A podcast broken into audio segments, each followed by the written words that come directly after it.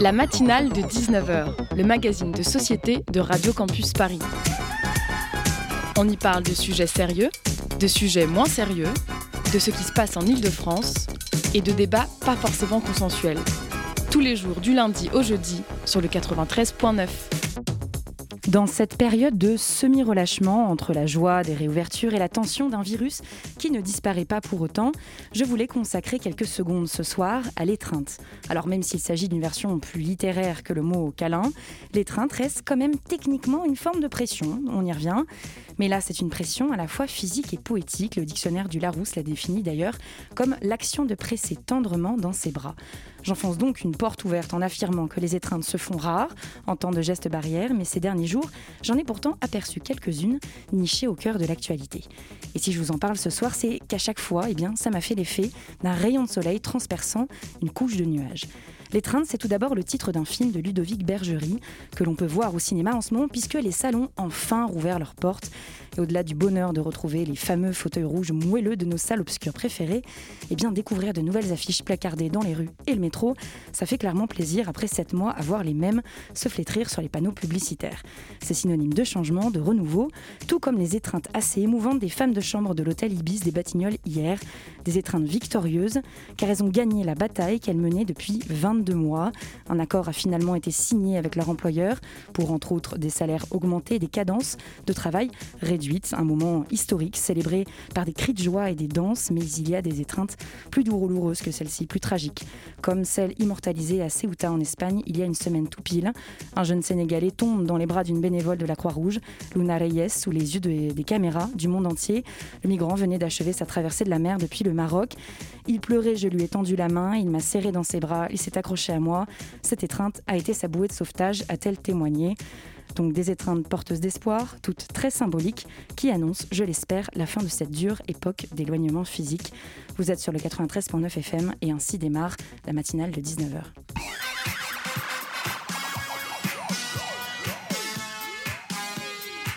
Bonsoir à toutes et à tous. Au menu de cette matinale, tout d'abord la colère des sages-femmes en France. Elles manifestent régulièrement pour réclamer de meilleures conditions de travail, mais rien ne semble changer. Leurs revendications, leur quotidien et leurs espoirs, nous ferons le point avec notre invitée, Camille Dumortier, présidente de l'Organisation nationale syndicale des sages-femmes. À 19h36, ce sera l'heure pour Lucas Richard d'entrer en scène pour une chronique sur les coiffeurs. Enfin, à 19h43, dans le Zoom de la matinale, nous recevrons la fondatrice et présidente du réseau social Job Earl, Christelle Mesley-Guénin. Vous avez le programme, installez-vous confortablement et ouvrez grand vos oreilles, vous êtes sur Radio Campus Paris. La matinale de 19h sur Radio Campus Paris.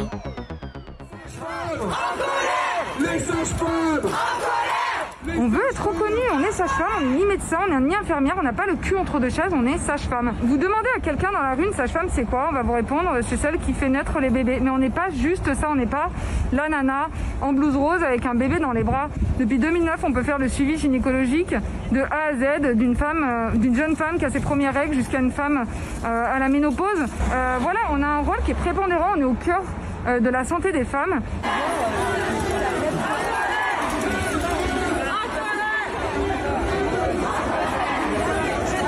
Les hôpitaux, c'est horrible, on ne peut pas prendre en charge les, couples, les nouveau-nés euh, dignement. C'est pas possible, on court dans tous les sens, on fait pas pipi, on mange pas. Moi, quand je rentre de garde, euh, c'est à peine si j'ai la force de prendre ma douche et je file au lit, quoi.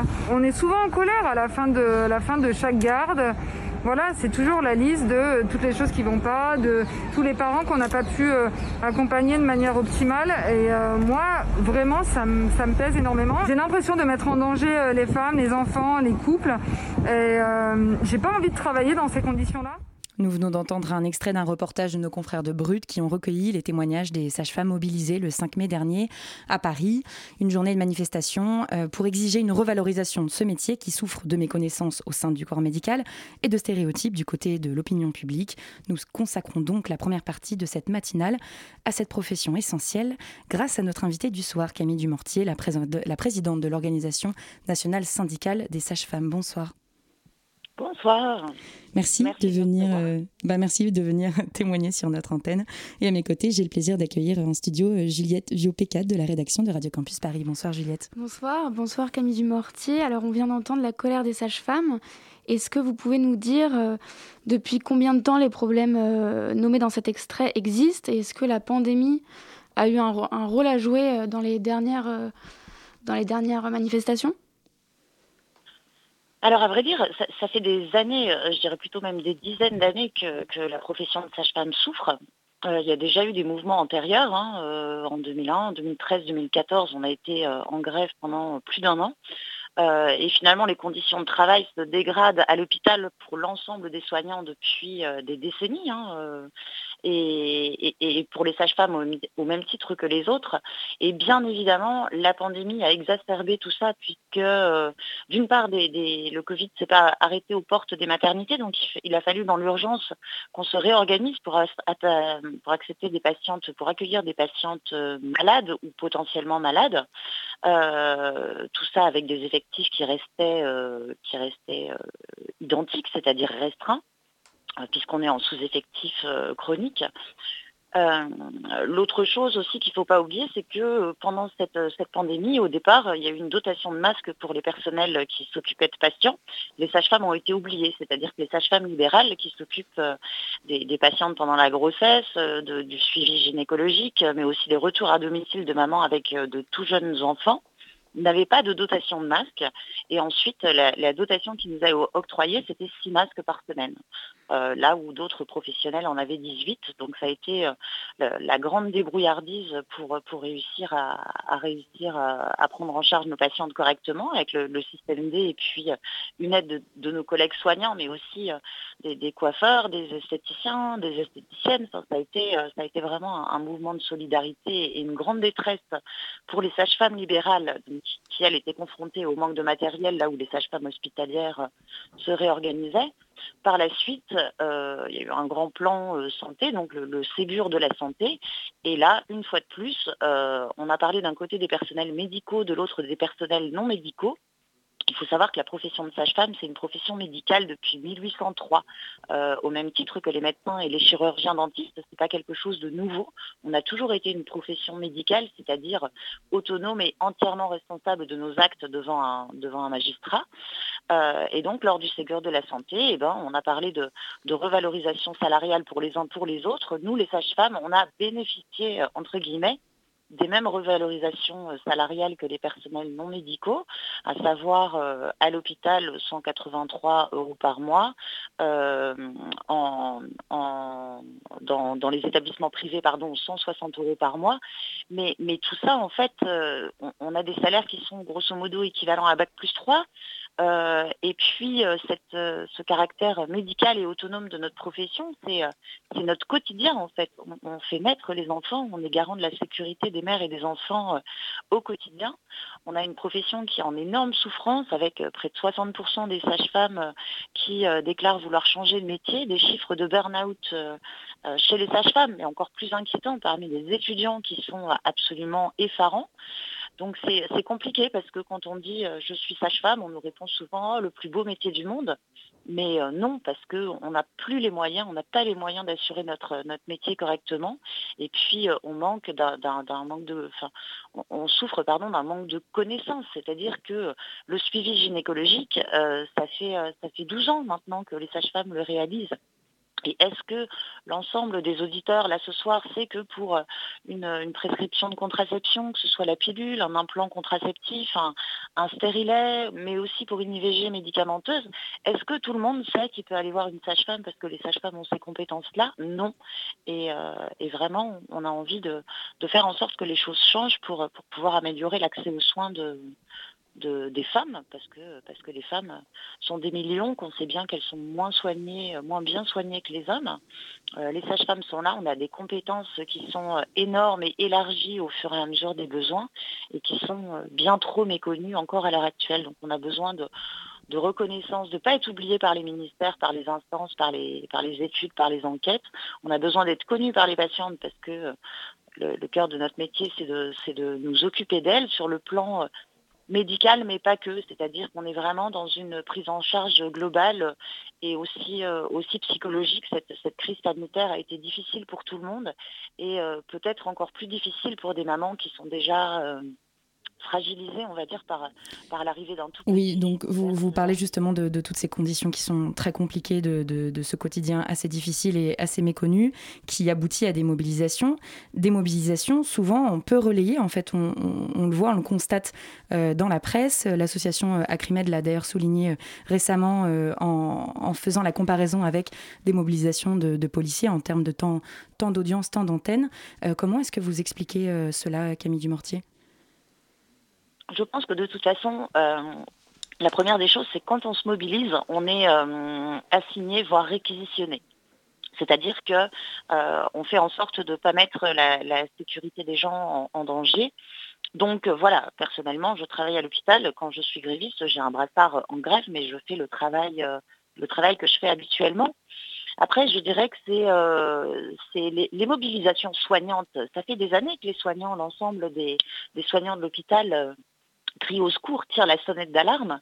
Et euh, pourquoi, pourquoi est-ce que c'est si peu relayé J'ai envie de vous dire, vous êtes journaliste, je ne le suis pas, je n'ai pas forcément d'explication. Je dirais simplement quand même que nous, sages-femmes, euh, on est majoritairement des femmes, on s'occupe de femmes, il y a femmes dans notre nom.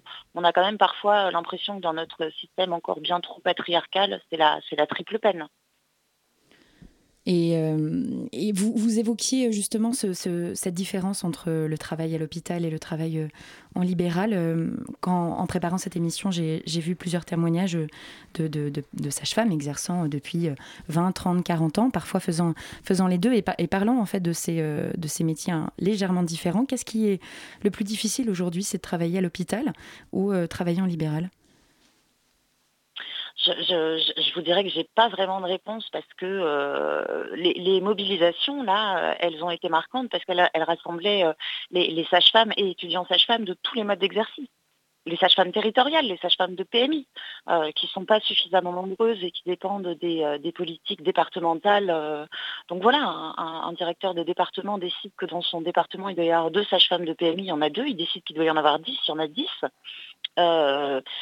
tout le monde, tout le monde est en souffrance. Euh, les, heures supplémentaires s'accumulent, les maternités ont fermé, donc on se retrouve avec des établissements plus grands, avec, euh, avec une activité euh, et, une politique à l'hôpital qui est, je dirais, assez cynique parce que on veut que l'hôpital soit rentable, mais, mais la santé des gens, ça n'a pas de prix. On n'a pas à être rentable à l'hôpital. On doit prendre, prendre en charge les gens de manière optimale, prendre l'ensemble des gens, quel que soit leurs origines, leur, euh, leur richesse, leurs convictions euh, de manière optimale. Et ces moyens-là, on ne les a pas. Et là, je, je parle en tant que sage-femme, mais je parle en tant que, en tant que soignant.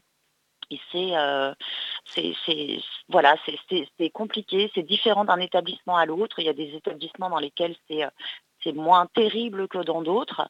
il y a des sages-femmes libérales pour lesquelles le, travail est hyper satisfaisant. Il y en a d'autres qui sont hyper malheureuses et qui, qui se reconvertissent parce qu'on a, euh, a un métier euh, très particulier. On accompagne la vie, mais on accompagne aussi la mort. On travaille la journée, on travaille la nuit, on travaille le week-end, les jours fériés. Euh, on passe d'une situation heureuse à une situation triste. on alterne les services quand on est à l'hôpital. On, est une profession, on a beaucoup de rebonds en fait, et heureusement qu'on a du rebond parce que parce que que ce soit au niveau de la reconnaissance institutionnelle, la reconnaissance euh, salariale aussi. On est, euh, moi je veux dire, on, est une profession à l'heure actuelle à l'hôpital où euh, après cinq années d'études, dont la, première année commune avec les médecins, les odontologistes et, les pharmaciens, on est une profession qui débute à, à 1700 euros net par mois. Donc on a du mal à attirer nos futurs collègues et puis euh, futurs collègues qui, euh, qui se reconvertissent, mais comme des sages-femmes qui, qui, font ce métier-là depuis 10, 20, 30 ans, euh, osent franchir le pas et partir vers autre chose parce que c'est pas un métier qu'on peut faire en étant, en étant aigri, c'est trop, c'est un métier trop, trop prenant, je dirais. Voilà, il y a, y a, ce petit côté passion. Alors je dis pas forcément vocation parce que toutes les sages-femmes n'avaient pas la vocation de faire ça et, néanmoins on a, des gens qui sont euh, absolument formidables. Mais, euh, mais ce petit côté euh, passion et don de soi qui est commun à tous les soignants, peut-être qu'il est encore plus important quand on accompagne des parents parce que c'est un moment crucial de la vie. Et justement, il y a beaucoup de confusion avec le métier d'infirmière. Est-ce que vous pouvez nous expliquer quelles sont les différences entre sage-femme et infirmière et pourquoi on, confond ces deux métiers? Alors déjà c'est un cursus complètement différent. Il y a des euh, instituts de formation en soins infirmiers, euh, donc euh, jusqu'à présent c'était une entrée sur concours écrit et oral, et, ensuite les études d'infirmière qui se font en, trois ans et demi désormais. Sage-femme, donc on, a la première année qui était la, la première année commune aux études de santé, qui est maintenant devenue PASS hélas, mais sur, sur les bancs de la première année, les sages-femmes, les médecins, les chirurgiens dentistes, les pharmaciens, les kinésithérapeutes dans certaines euh, facultés sont, euh, sont sur les mêmes bancs. Et après, la chose fondamentale, c'est que la sage-femme, quand je dis profession médicale, ça veut dire qu'on prescrit euh, les examens. Donc on a des ordonnances et on prescrit euh, les examens, les échographies, les mammographies, euh, le stérilet, l'implant. on réalise la plupart du temps ces, gestes-là parce qu'on on sait faire des, soins infirmiers, on sait faire des prises de sang, on sait poser des perfusions, des sondes urinaires. Ces gestes-là, on les a en commun avec les infirmières. Et donc on a fait la prescription, on fait l'analyse des résultats et euh, on adresse en cas de pathologie. Or, euh, bah, euh, par, chance, la plupart des patientes, enfin, près de 80% des grossesses par exemple, sont, sont normales et physiologiques. Donc 80% du temps, une sage-femme gère en toute autonomie tout le déroulé de, la grossesse, de l'accouchement et, des suites de couches. donc voilà, je dirais que c'est vraiment cette, cette autonomie pleine et entière dans le domaine de la physiologie qui, qui est euh, quelque chose qui nous rapproche plus voilà, de, des, dentistes finalement, qui eux aussi vont pouvoir euh, avoir ces, prérogatives. Et on continue de parler de la profession de sage-femme en France euh, juste après cette pause musicale.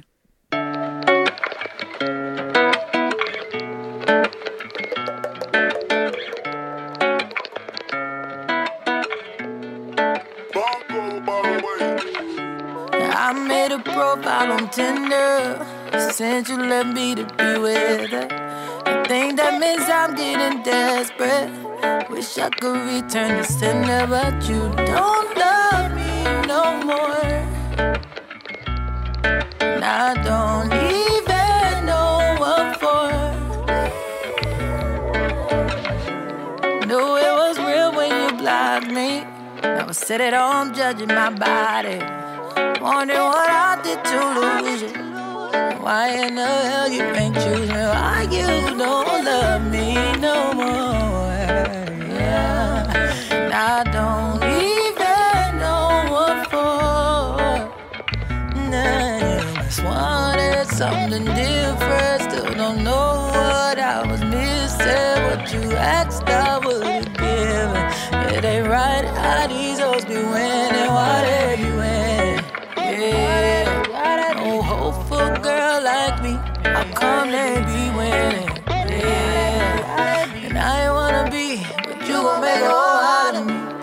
you gon' make me a gold digger.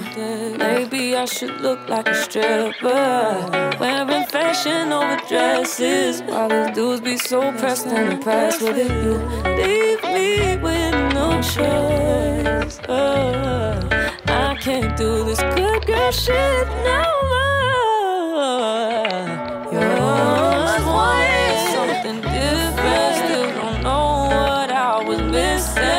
You asked, I would've given. It ain't right how these hoes be winning. Yeah,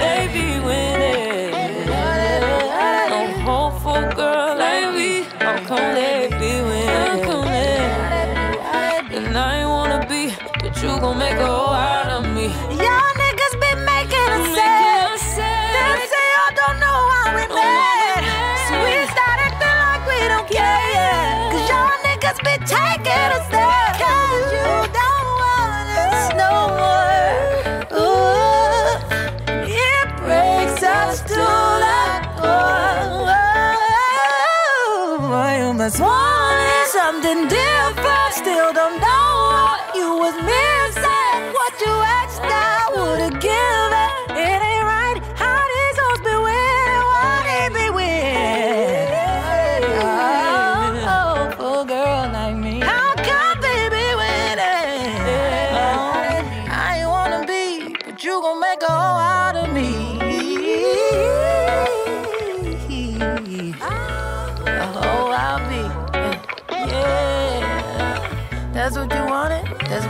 get, a be. Look what you did, kid. Yeah, a I'll be. Mm. See what you did to me.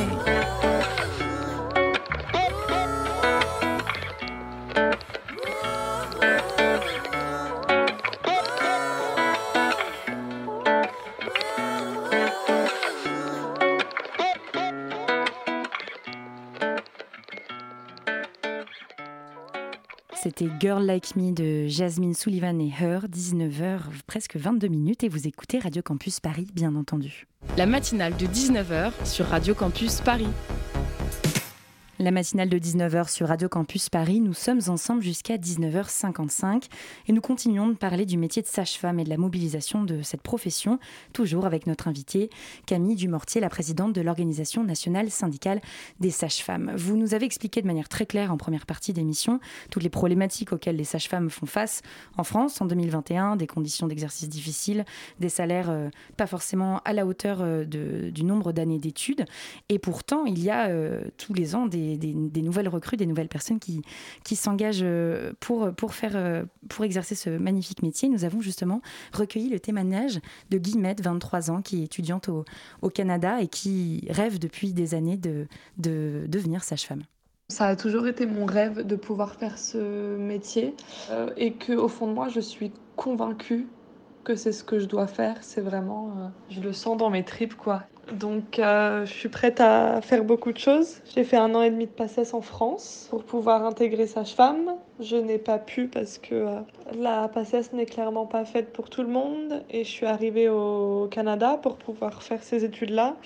Et au Canada, il y a très peu de, de places dans les écoles. Il y a une seule école de sage-femme dans tout le Québec qui accepte 24 personnes par an. Donc moi actuellement, je suis dans une formation pour être euh, infirmière clinicienne et euh, mon objectif serait de pouvoir justement valider euh, mon diplôme d'infirmière clinicienne pour pouvoir par la suite postuler pour la formation de, sage-femme parce qu'apparemment c'est comme ça que qu'on a plus de chances de, de rentrer en étant déjà professionnel de santé. Donc le parcours n'est vraiment pas évident, mais le, ce que je sens au fin fond de, de mon être euh, et le fait que je sais que c'est le métier qu'il me faut, ça me, ça me pousse à aller au bout des choses. Camille Dumortier, qu'est-ce que ça vous fait ce, ce genre de témoignage, cette envie de la part de, de- de jeunes générations euh, de- de- d'exercer ce métier? Est-ce que ça vous donne de l'espoir? En fait, ça, ça me donne clairement le sourire et, et- et moi, je suis, euh, j'ai j'ai une chance inouïe, c'est que je connais euh, de par euh, à la fois ma, mon exercice professionnel et puis euh, ma fonction de présidente de, l'Organisation nationale syndicale des sages-femmes. Je connais beaucoup de monde, je vois plein de gens qui sont investis et, oui, ça me donne envie de, de, de, me battre pour, pour les aider et faire en sorte que des gens comme ça euh, puissent devenir sages-femmes, puissent euh, si voilà, si nos, pas euh, se croisent, euh, qu'on puisse travailler ensemble et qu'on puisse faire évoluer les choses pour une meilleure prise en charge. C'est euh, euh, formidable d'avoir des, témoignages comme ça.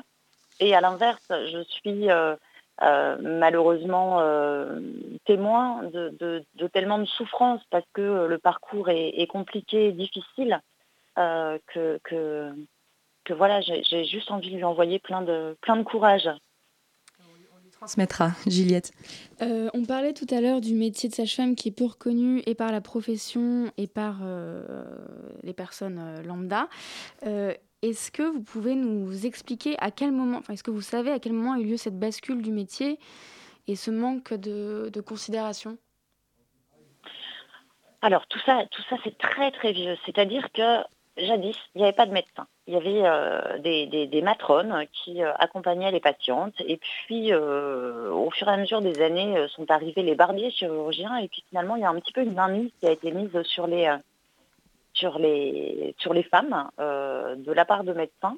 Alors, il y a des histoires assez, assez terribles. C'est qu'à certains moments, par exemple, les médecins se sont posé la question de savoir pourquoi les patientes qui accouchaient avec les sages-femmes mouraient moins d'infections ensuite de couches que, enfin, celles qui accouchaient dans les, hôpitaux. C'était des hospices à l'époque. Donc, les riches accouchaient à domicile, les pauvres accouchaient à l'hôpital, et bizarrement, les pauvres mouraient moins que les riches qui voulaient se faire suivre par un médecin, tout simplement parce qu'à l'époque, les barbiers chirurgiens, ils passaient assez aisément d'une salle d'autopsie euh, à, une salle d'accouchement, que le lavage des mains, c'était quelque chose de pas connu, alors que les sages-femmes bah, s'occupaient de femmes généralement jeunes, euh, sans famille, euh, les, filles mères, comme on les appelait à l'époque, et que pour elles, bah, voilà, l'hygiène, c'était un petit peu différent, parce que immanquablement, quand on a plein de sang sur les mains, on, se les lave, et qu'un accouchement, ça peut être ça aussi.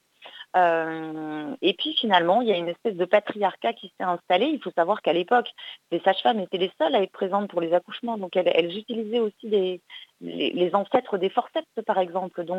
Au final, on a perdu des compétences au fur et à mesure des années.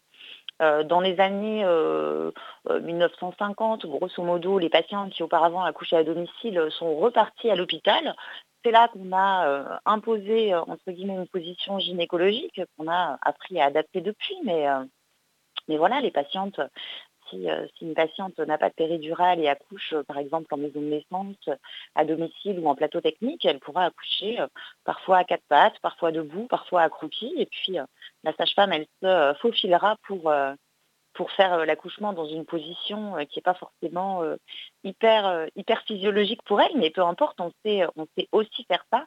Ça, c'est des choses qui sont, qui sont aussi la spécificité de notre métier. Donc finalement, on, a perdu un petit peu à la fois, mais on a toujours été, été auprès des femmes.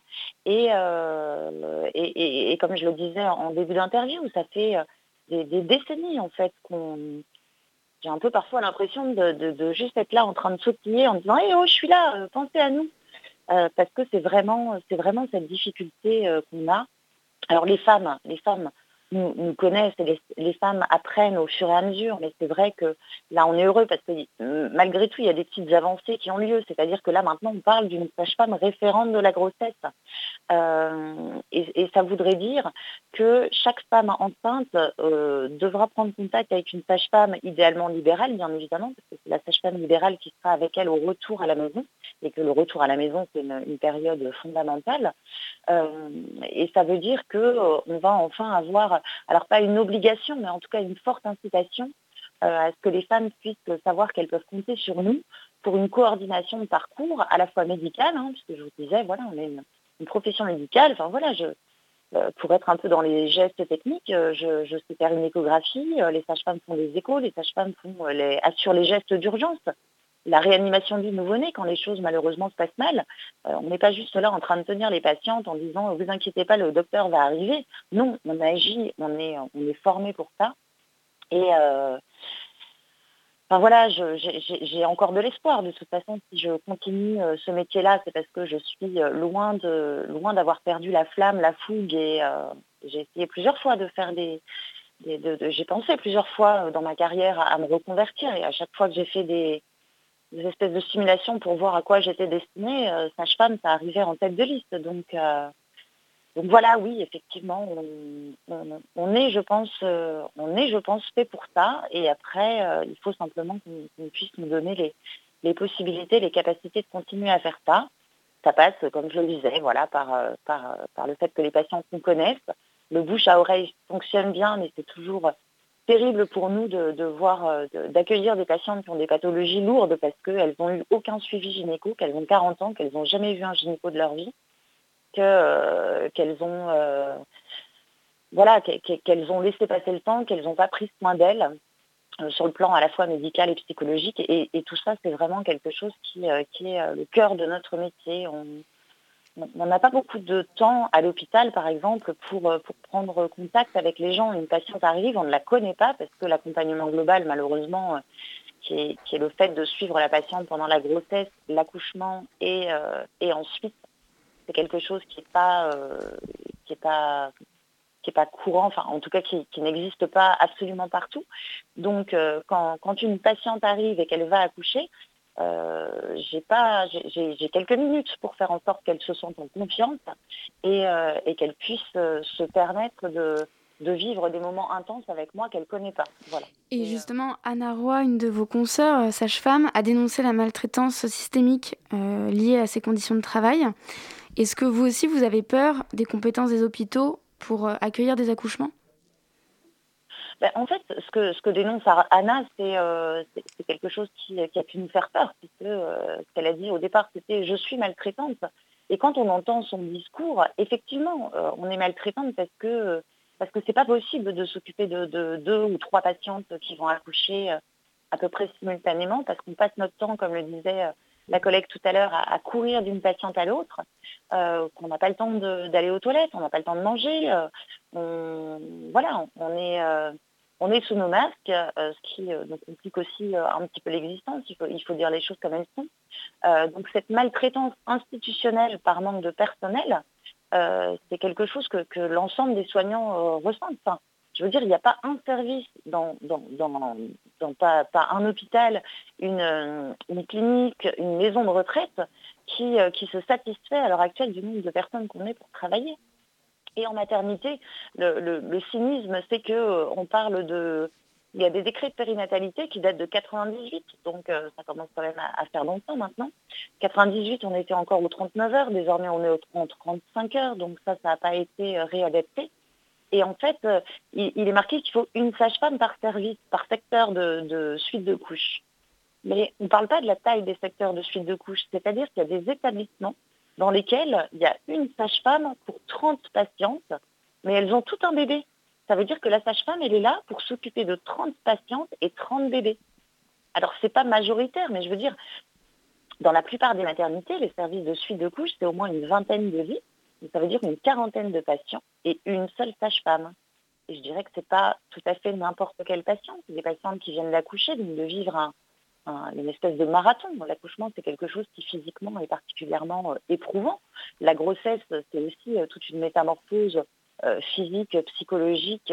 Et puis, on est avec un nouveau-né, un nouveau-né qui, a plein de compétences, mais qui a aussi besoin de, d'attention, de temps, d'explication. C'est, n'est pas tolérable pour nous de, faire un tour dans un service en, regardant la montre euh, c'est plus tolérable pour nous de courir d'une salle de naissance à l'autre. J'ai envie de dire, c'est parfois je dis un petit peu, c'est comme si on disait à un chirurgien, vous allez opérer deux patientes en même temps. Euh, c'est malheureusement ce qu'on est obligé de faire, nous, euh, quotidiennement, parce que parce qu'on n'est pas suffisamment nombreux sur le terrain. Et tout ça, ça veut dire que ben voilà, une patiente qui devait qui a passé de nombreuses heures en salle de naissance, qui est hyper fatiguée, qui veut aller dans sa chambre, qui est censée pouvoir remonter dans sa chambre au bout de minimum deux heures en salle de naissance, Parfois, elle passe 4, 5 heures en salle de naissance parce qu'on est occupé avec d'autres patientes qui accouchent, qui sont donc nos, patientes prioritaires. Euh, et puis, ben voilà, on, les laisse et on ne s'occupe pas d'elles comme on le devrait. Et, ça, euh, c'est difficile. C'est difficile pour nous de sortir de, garde euh, en n'ayant pas l'impression d'avoir bien travaillé. Parce que ce n'est pas, pas, pas des métiers qui méritent de l'à peu près. Nos patients ne méritent pas ça, en fait. Et malheureusement, comme on n'est pas suffisamment nombreux, euh, on maltraite les gens parce qu'on est nous-mêmes nous maltraités euh, sur le plan institutionnel. Et Camille Dumortier, qu'est-ce qui pourrait, selon vous, euh, faire que la, la, situation s'améliore? Est-ce qu'il y a des pistes de solutions qui, qui se profilent à l'horizon? Et, est-ce que peut-être la vulgarisation, plus de médiatisation pourrait, pourrait faire que les choses changent? Notamment, vous aviez vous-même participé à, au programme France Info Junior euh, pour raconter votre, votre métier aux enfants. Est-ce que vous parliez aussi tout à l'heure du bouche à oreille? Est-ce que c'est ces moyens un peu alternatifs à, des prises de décision du gouvernement qui pourraient, euh, euh, selon vous, changer, améliorer ces, conditions de travail? Alors je pense que oui, c'est un discours commun, donc on est, on est toujours absolument ravis quand on a une, radio, un média qui est, qui est d'accord pour nous entendre et donner notre parole. Euh, après, je dirais que de toute façon, tout ça, c'est vraiment euh, une nécessité impérative de revaloriser euh, les professions du soin et, la profession de sage-femme. Mais c'est exactement la même chose, je dirais, pour, nos collègues infirmiers, aides-soignants, médecins, enfin tous les, tous, les, tous les personnels qui travaillent à l'hôpital qui sont dans une souffrance terrible depuis très longtemps. Voilà, beaucoup de, beaucoup de choses que je viens de vous dire, elles sont, je suis sûre que, d'autres soignants que sages-femmes, en les entendant, diront bah oui, moi aussi je vis ça. Et ce sera, ce sera le mot de la fin. Merci beaucoup Camille Dumortier d'être passée au micro de la matinale de 19h pour, euh, pour ces précieuses explications. Je rappelle que vous êtes présidente de l'Organisation nationale syndicale des sages-femmes et on continuera de, à suivre euh, l'actualité euh, de, cette profession en France. Très belle soirée à vous. 19h36 minutes à l'écoute de Radio Campus Paris. Tout de suite une chanson pour, pour réchauffer ce mois de mai un, un peu pluvieux sur le 93.9 FM.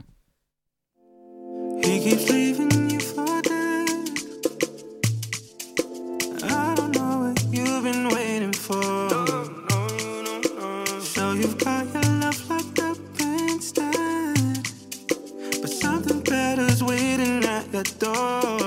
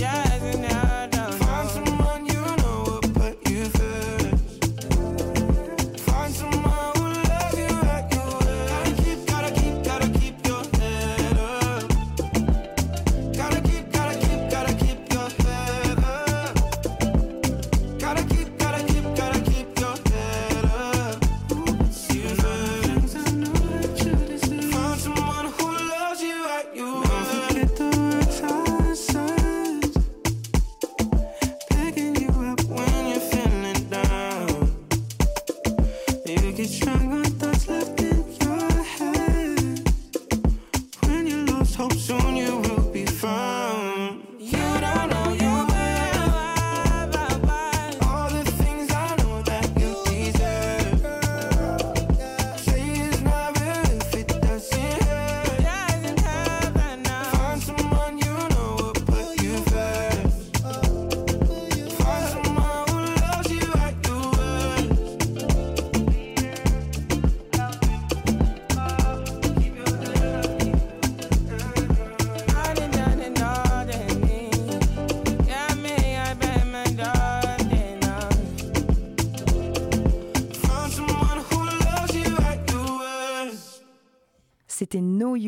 De Khalid featuring Disclosure. Vous êtes toujours sur Radio Campus Paris. Il est 19h presque 40. La matinale de 19h, le magazine de société de Radio Campus Paris. Et nous allons à présent écouter Lucas Richard qui a été chez le coiffeur récemment. Et même si vous ne le savez pas, c'est assez important. Euh, C'était important pour lui de vous en parler. Exactement. Aujourd'hui, je vais vous parler du principe d'aller chez le coiffeur qui fait facilement partie des choses que je déteste le plus. Il n'y a pas de classement, mais si je devais en faire un, ça serait top 5. C'est tout le côté convention sociale du coiffeur qui me fait chier. Je déteste le coiffeur, ça va faire deux ans que j'y suis pas allé et ça me manque vraiment pas. J'ai trop peur qu'il me rate, parce que s'il te rate, t'es obligé de fermer ta gueule et de dire Ah ouais, bien joué, t'as d'être ça, mon ref. Et je préfère me foutre en l'air que de dire ça. En plus, comme ça fait deux ans, je sais pas quelle coupe de cheveux pourrait m'aller. Genre, si un dégradé, ça serait cool pour ma gueule. Les mecs qui ont les cheveux lisses, je vous envie, putain. J'ai des cheveux bouclés, à part cacher des hanches, ça me sert à rien. En plus, je suis incapable de prendre une décision. S'il y a deux propositions et qu'on me demande de choisir, je dirais tout le temps, je m'en fous, ça m'est. La dernière fois, j'ai failli faire une crise d'angoisse en choisissant une boisson au KFC. J'étais un peu fatigué, j'ai cru que j'allais mourir, j'étais là en mode mais si je choisis ça et qu'en fait c'est pas ça que je veux, que je regrette plus tard, j'étais vraiment au fond de ma vie. Mais donc c'est impossible que tu choisisses une coupe de cheveux? Euh, ouais, mais là il y a tout le monde qui me dit que ma coupe de cheveux pue la merde, c'est compliqué. La dernière fois, ma daronne m'a dit, elle m'a regardé dans les yeux, et elle m'a dit, là frérot, c'est compliqué. Mon daron, il m'a dit, non, ça pue la merde, faut te le dire. Mes potes m'ont dit, c'est pas possible, mais moi j'étais dans le déni. Sous un certain angle, à 5h du mat, un peu déchiré, je me dis, là t'es BG, les écoute pas, ils ont tous tort. Mais si je vais chez le coiffeur et que je me fais un dégradé, je rentre dans un cercle vicieux dans lequel je veux pas rentrer. Le cercle des mecs qui ont un dégradé. J'ai pas eu de meilleure idée de blaze. Non mais les mecs qui ont un dégradé, vous vous faites ken de malade. Genre toutes les semaines, vous devez retourner chez le coiffeur. Ok, vous êtes BG, vous êtes heureux avec vos contours, vous avez des meufs, vous vivez dans le bonheur, mais vous claquez 10 balles toutes les semaines pour, pour un dégradé, et ça multiplie les interactions avec le coiffeur, et ça va me faire péter un câble. Bonjour. Un dégradé, euh, pas à blanc, mais pas trop bas, mais euh, qui dégrade, enfin, euh, un dégradé quoi, avec un peu de gris de cheveux. Ouais, ouais, parfait, merci.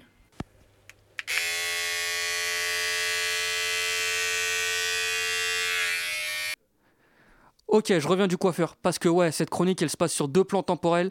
J'espère que j'ai pas trop perdu les auditeurs, c'est une chronique faite pour les mecs qui ont capté Tenet. Bref, j'ai été au coiffeur et putain, je suis BG.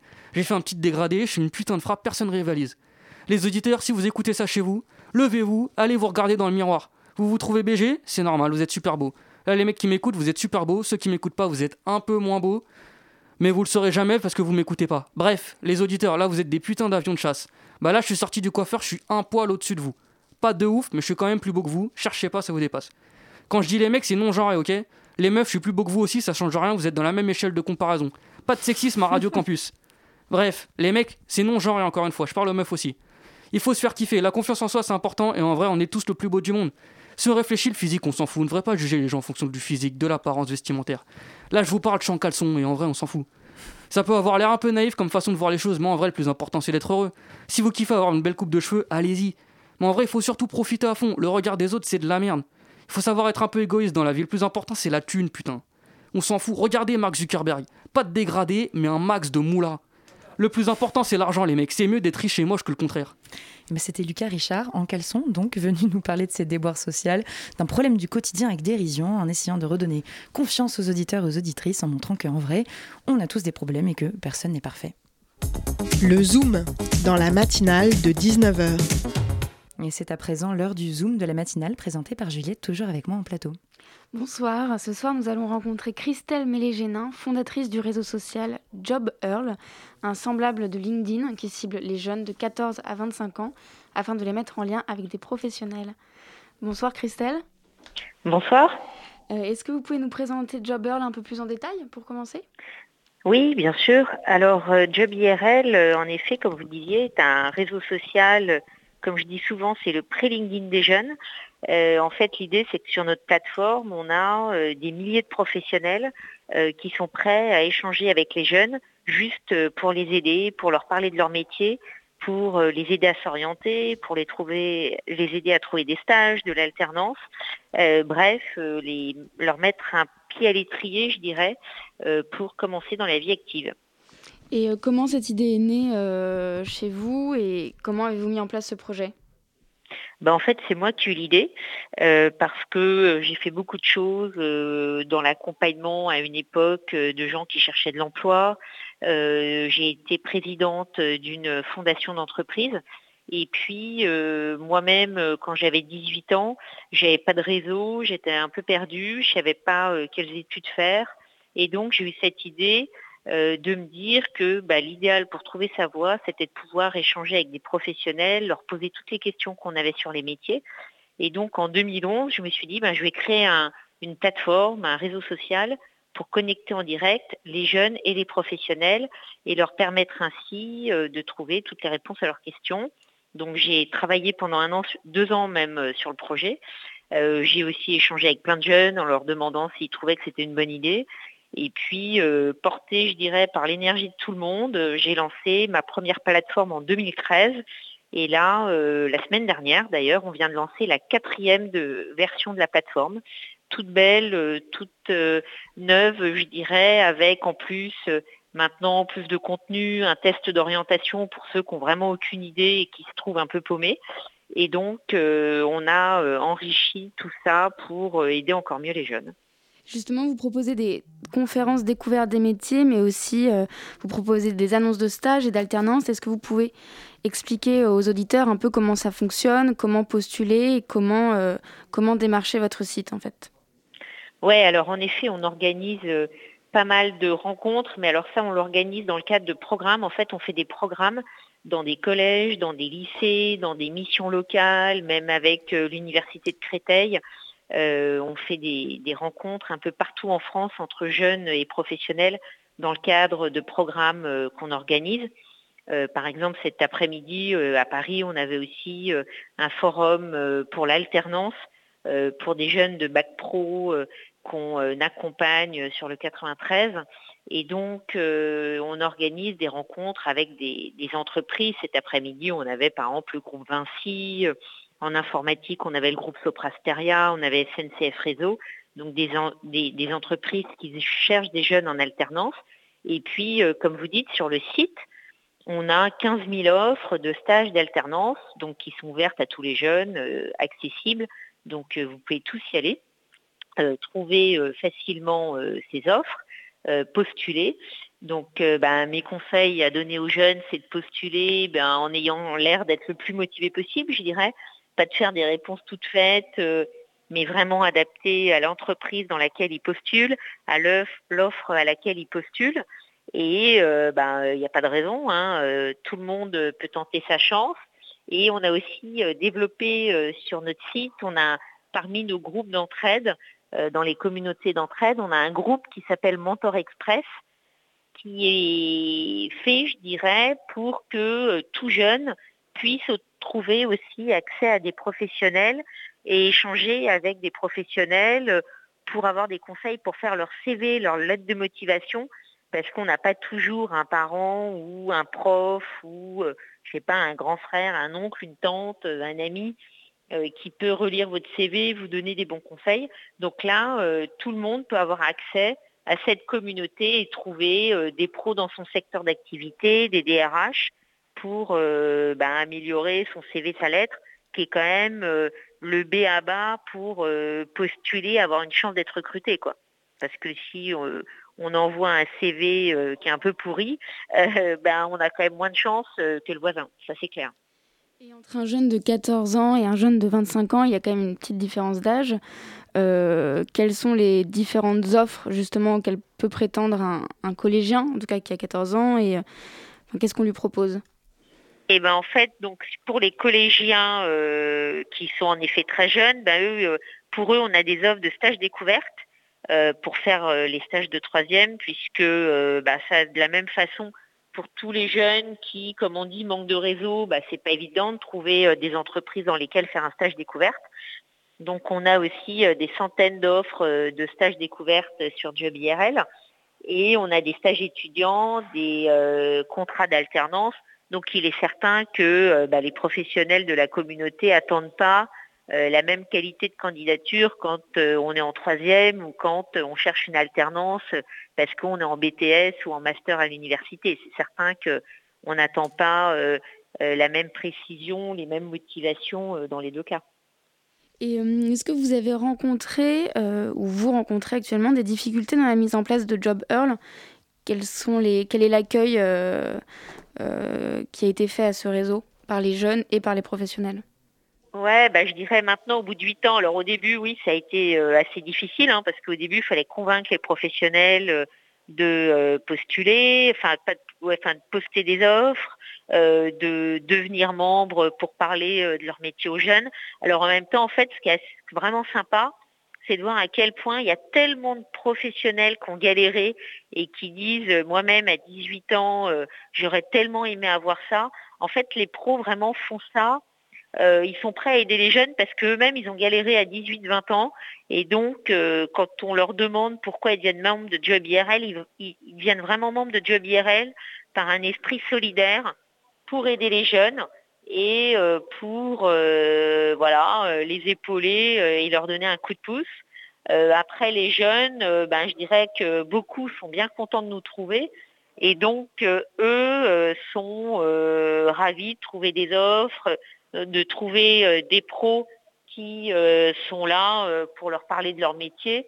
Et régulièrement, je rencontre plein de jeunes qui me disent Ah, c'est génial, j'ai été j'ai échangé avec tel professionnel, ça m'a permis voilà, d'y voir plus clair, de prendre telle décision dans mon orientation. Donc on a des retours super positifs. Quoi. Et pour conclure, est-ce que vous pouvez nous dire quels sont vos prochains événements? Alors, euh, prochain événement, ben, on réorganise par exemple le 9 juin à Paris un autre job dating euh, sur le sujet de l'alternance. Euh, ben là, après, je dirais, ça, les événements se calment un peu puisque c'est la fin de l'année scolaire, donc on fait plus de forums dans les collèges et les lycées. et donc, le prochain, c'est le 9 juin pour l'alternance à Paris. où on va de la même façon avoir une dizaine d'entreprises partenaires je sais qu'Auchan va être là, que euh, France euh, Télévisions va être là, par exemple, pour euh, proposer des offres en commerce, en digital aux jeunes qu'on suit dans les programmes. Très bien, merci beaucoup Christelle Mélé-Génin de nous avoir parlé de Job Earl merci, euh, merci à toi Juliette. Et c'est déjà la fin de la matinale de 19h. Avant de se quitter, remercions nos invités du soir, Camille Dumortier et Christelle Mélégénin. Remercions également toute l'équipe de cette émission sans qui nos micros resteraient bien tristes. Hugo Leroy à la coordination, Colin en manette de la régie ce soir. Merci aussi à Juliette Giopécat pour m'avoir épaulé en première partie d'émission, mais aussi pour le Zoom. Elle est très, très polyvalente. Et merci à Lucas Richard pour sa chronique. Dans une poignée de minutes, ce sera autour de l'équipe d'Extérieur Nuit la fameuse, l'iconique émission cinéma de Radio Campus Paris de prendre place dans le studio. Et alors, Yuri, quel est le programme pour ce soir? Eh bien, ce soir, on parle de pas mal de nouveautés qui sont sorties euh, cette semaine ou la semaine dernière, dont Promising Young Woman, le premier film d'Elmaran Fennel, The Father, l'Oscar de meilleur scénario original, la pièce de Florian Zeller, mais également euh, du programme Netflix, puisqu'on va parler du nouveau film de Zack Snyder, Army of the Dead, et Slalom de Charlène Favier également. Voilà, donc tout un programme euh, très éclectique ce soir. Ça fait plaisir la réouverture des cinémas. Hein. Absolument. Oui, on, est on voit tout et n'importe quoi, c'est cool. eh bien, euh, un sacré programme. Donc restez à l'écoute, chers auditeurs et chères auditrices. Et très belle soirée à vous sur les 93.9 FM.